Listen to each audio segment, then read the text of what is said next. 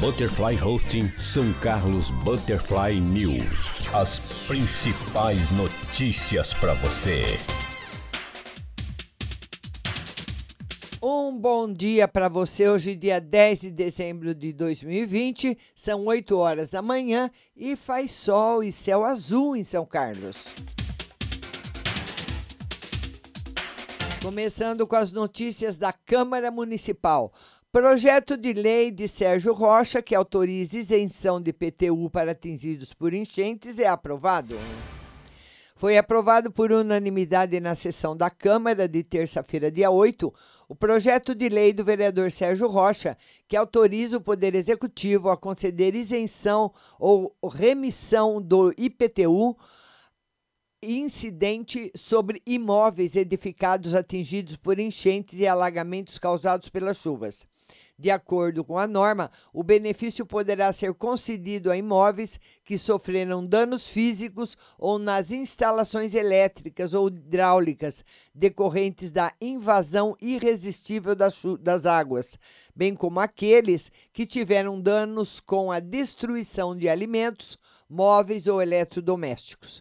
A isenção deverá ser concedida em relação ao crédito tributário relativo ao exercício seguinte ao da ocorrência da enchente ou alagamento e terá o limite de 25 mil reais, relativo ao valor a recolher a título de IPTU por exercício e por imóvel.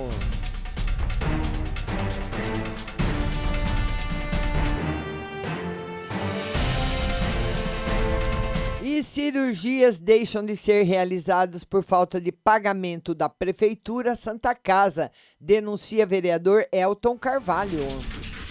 Nesse mês de dezembro, a Irmandade da Santa Casa de Misericórdia de São Carlos deixará de realizar cirurgias de diversas especialidades, afirmou o vereador Elton Carvalho, presidente da Comissão de Saúde e Promoção Social da Câmara, que deu publicidade aos fatos. O motivo, explicou o parlamentar, se deu por falta de repasses da Prefeitura de São Carlos à Santa Casa, conforme constatado no ofício 239 de 2020, enviado a Antônio Valério Morila Júnior, provedor da instituição de saúde, pelo diretor do Departamento de Regulação, Controle e Avaliação, Marco Brunheira dos Santos. No ofício consta a informação de um repasse de R$ 780.759,20 a ser pago no processo de sindicância 182 de 2020, com previsão para o início de 2021 e outro repasse no valor de R$ 238.750,38, previsto para ser pago esse ano, se houver orçamento. Caso contrário, no início de 2021. Segundo informações da Santa Casa, o valor estipulado estaria em torno de 2 milhões de reais.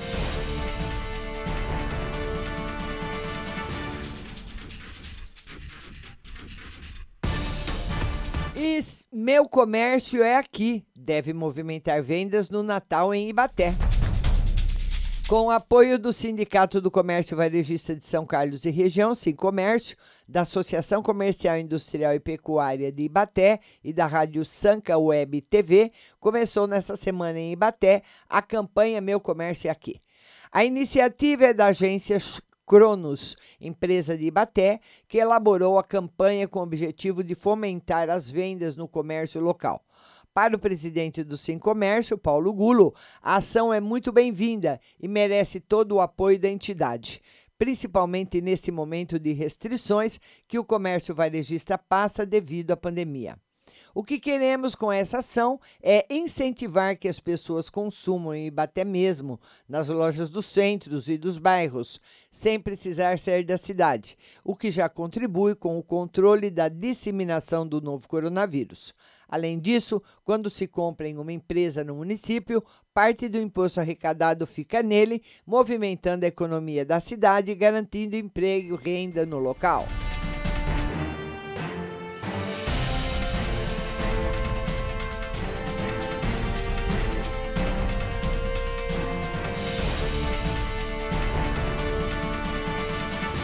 E vamos passar agora para as notícias do São Carlos agora e vamos dar bom dia. É um bom dia para você que está aí nos ouvindo, ouvindo as notícias da cidade. Acusados de matar caminhoneiro em barracão são condenados pela justiça. Bruno Barbano Colim Paulo Sérgio Vieira Maia Júnior e Eric Fernando Barbosa foram condenados pelo assassinato do caminhoneiro Valdir Faitanini, de 63 anos, ocorridos na noite de 27 de agosto do ano passado. E de acordo com informações, o trio armou uma emboscada para Valdir por causa de uma dívida que ele tinha com Paulo Sérgio relacionado à venda de um carro.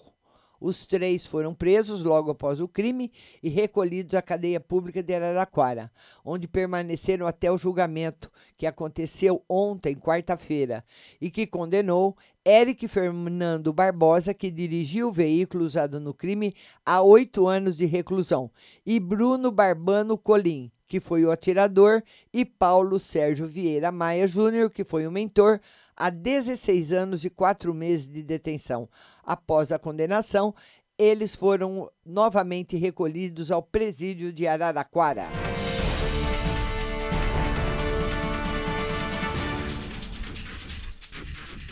Mulher garante que foi enganada por empregador e registra boletim de ocorrência.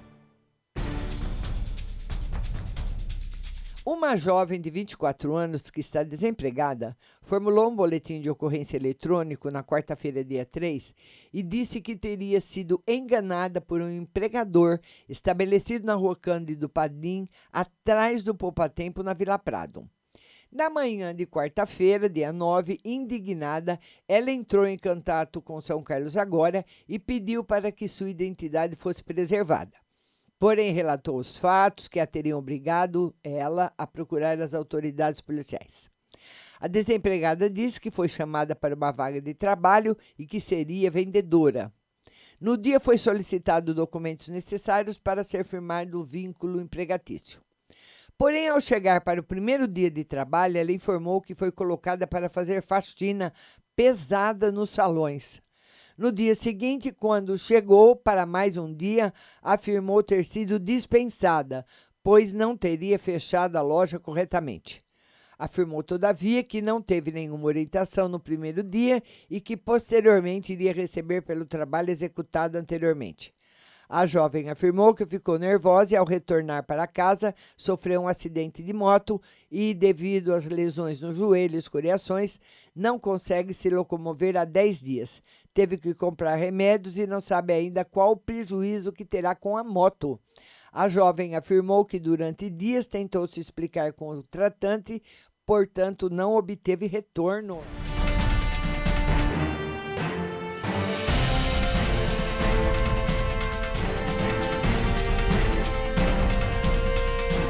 Alunos das escolas municipais vão receber caixas de bombons da prefeitura para comemorar o Natal. Os bombons foram adquiridos para Páscoa, porém, em virtude da pandemia, não foram entregues. A Prefeitura de São Carlos vai distribuir aos alunos da rede municipal de ensino, a partir de hoje, 20 mil caixas de bombons. Os produtos foram adquiridos e deveriam ter sido entregues na Páscoa. Porém, em virtude da pandemia do novo coronavírus, as aulas presenciais foram suspensas e a entrega não foi realizada. O chocolate foi adquirido pela Prefeitura de São Carlos por meio do processo licitatório 3016, pregão eletrônico 15, do tipo menor preço por lote. Além das 20 mil caixas de bombons, a Prefeitura também adquiriu 220 caixas de bombons especiais às crianças com nutrição alimentar intolerantes à lactose, à proteína do leite e aos diabéticos. Na verdade, nem reiteramos nem retiramos esses chocolates da empresa vencedora da licitação, justamente para não ficar muito tempo armazenado. Portanto, somente agora a empresa está entregando os produtos. A marca vencedora foi a Garoto, explica Caio Solce, secretário de Agricultura e Abastecimento.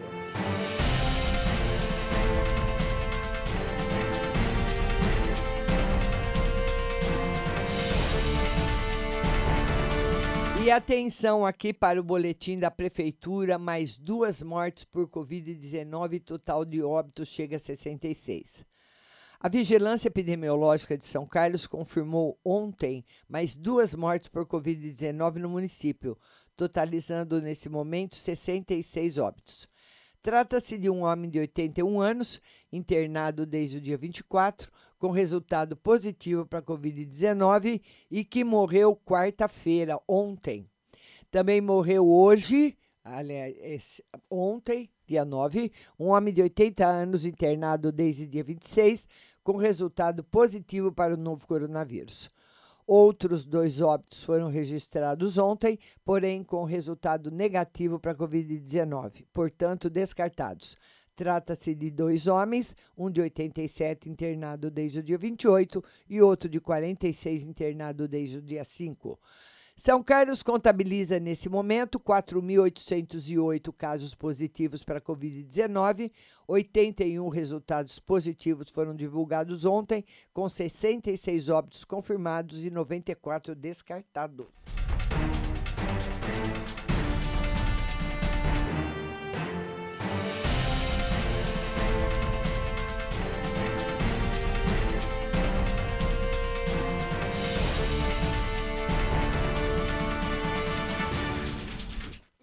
Compradores de lotes do Arcoville temem que sonho da casa própria se, se torne aí um pesadelo.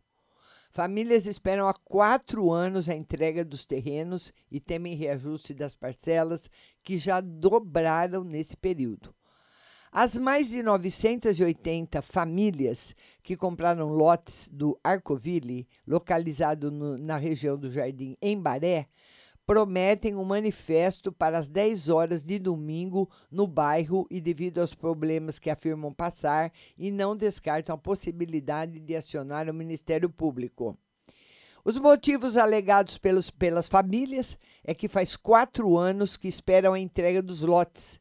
E o que mais preocupa é que o grupo 100, responsável pelo empreendimento, estaria cobrando juros que deverá ser quase impossível para os compradores pagarem. Dessa forma, segundo as famílias, o sonho da casa própria pode se tornar um pesadelo. Na maioria dos casos, garantem que nesse período a parcela mensal teria dobrado. Em um dos casos, uma das famílias informou que a parcela era de 543 reais e foi para R$ 792,10 em um ano. Há quatro anos, a parcela era de R$ 368 dobrou em quatro anos. Acho que 90% das famílias estão com esse problema, comentou um dos moradores.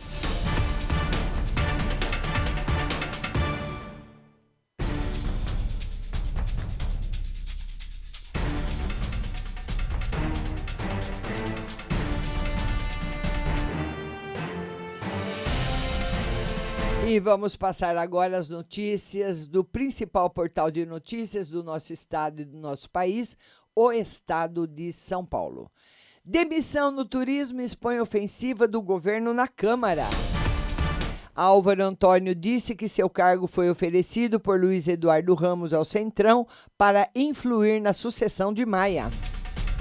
O presidente Jair Bolsonaro demitiu o ministro do Turismo, Marcelo Álvaro Antônio, e colocou Gilson Machado da Embratur no cargo. O pretexto para a troca foram críticas de Antônio a Luiz Eduardo Ramos, da Secretaria de Governo. Com a mudança no turismo, Bolsonaro começa a mexer no seu governo com o objetivo de tentar interferir na eleição para o comando da Câmara dos Deputados em fevereiro. O governo apoia Arthur Lira, dos progressistas de Alagoas, do Centrão. Antônio recusou Ramos de pedir sua cabeça para abrir mais espaço ao, ao Centrão no governo. Contrariado, expôs a divergência em uma mensagem de grupo de WhatsApp de ministros. O próprio Ramos pode ser deslocado por Bolsonaro para a Secretaria-Geral da Presidência. Onyx Lorenzoni, da Cidadania, também tem o cargo sob ameaça. O presidente da Câmara, Rodrigo Maia, disse que o governo está desesperado para tomar conta da presidência, para desorganizar a Agência do Meio Ambiente, para flexibilizar a venda de arma. A guerra de ideias de Eduardo. No lançamento do Instituto Conservador Liberal, Eduardo Bolsonaro falou em erros nas eleições municipais, admitiu que a Aliança pelo Brasil não pode se vingar e traçou planos de ingressar em partido disposto a mudar de nome. Facebook é acusado de monopólio na justiça. O Facebook tornou-se alvo de dois processos judiciais nos Estados Unidos, movidos pela Comissão Federal do Comércio e por uma coalizão de mais de 40 advogados gerais estaduais. As ações acusam a empresa de abusar de seu poder e ferir leis de concorrência para criar um monopólio nas redes sociais, o que poderia obrigá-la a vender o Instagram e o WhatsApp. Sem plano, Pazuello agora fala em vacinação ainda esse mês. O ministro Eduardo Pazuello da Saúde mudou o discurso e afirmou ontem que em se houver autorização de uso emergencial, a vacinação contra a Covid-19 uh, no país poderá começar já em dezembro. Ele ponderou, no entanto, ser provável que a Companhia Nacional comece, a campanha né, nacional comece entre janeiro e fevereiro. Testes valerão mais quatro meses, cerca de 7 milhões de testes RT PCR encalhados no Ministério da Saúde e que começariam a vencer este mês, terão vencimento prorrogado. A pandemia no Brasil, segundo o levantamento do consórcio de imprensa, total de mortes, 179.032. Ah, total de mortes em 24 horas, 848. Média móvel de mortes em 7 dias, 643. Total de testes positivos, 6 milhões 730.118. Novos casos detectados em 24 horas, 54.203. E total de recuperados, 5.901.511. Nas notas e informações, um país no purgatório. Sob o comando do general Eduardo Pazuello, o Ministério da Saúde transformou-se em cidadela do xamanismo bolsonarista. Cracolândia, uma chapa aberta. Dificuldade não pode ser sinal de rendição do poder público. Importação de revólveres e pistolas tem imposto zerado. Promessa de campanha do presidente Jair Bolsonaro. O fim da alíquota do imposto de importação de revólveres e pistolas, que era de 20%, começa a valer em 1 de janeiro. Melhores serviços, tudo online em 2020. Cliente quer ambiente online amigável e empresas que cumpram promessas. Esportes, morre o Carrasco de 82. Paolo Rossi, autor de três gols que eliminaram o Brasil, morre aos 64 anos. Centenário de Clarice Lispector. Autora ainda faz leitor estremecer a cada frase insólita. Selic fica em 2% ao ano, mas previsão é de alta de juros. O Banco Central manteve a Selic, taxa básica da economia, em 2% ao ano, apesar da aceleração da inflação. Em sua comunicação, o Banco Central preparou o terreno para possível elevação dos juros em 2021. Celso Ming. Banco Central sentiu o golpe da inflação e avisou que pode rever política de dinheiro mais frouxo. William Walk, derrota de Bolsonaro na guerra da vacina resulta de sua incapacidade de liderar.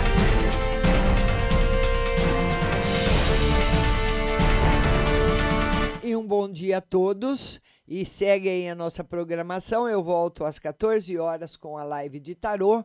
Um bom dia para você e até amanhã.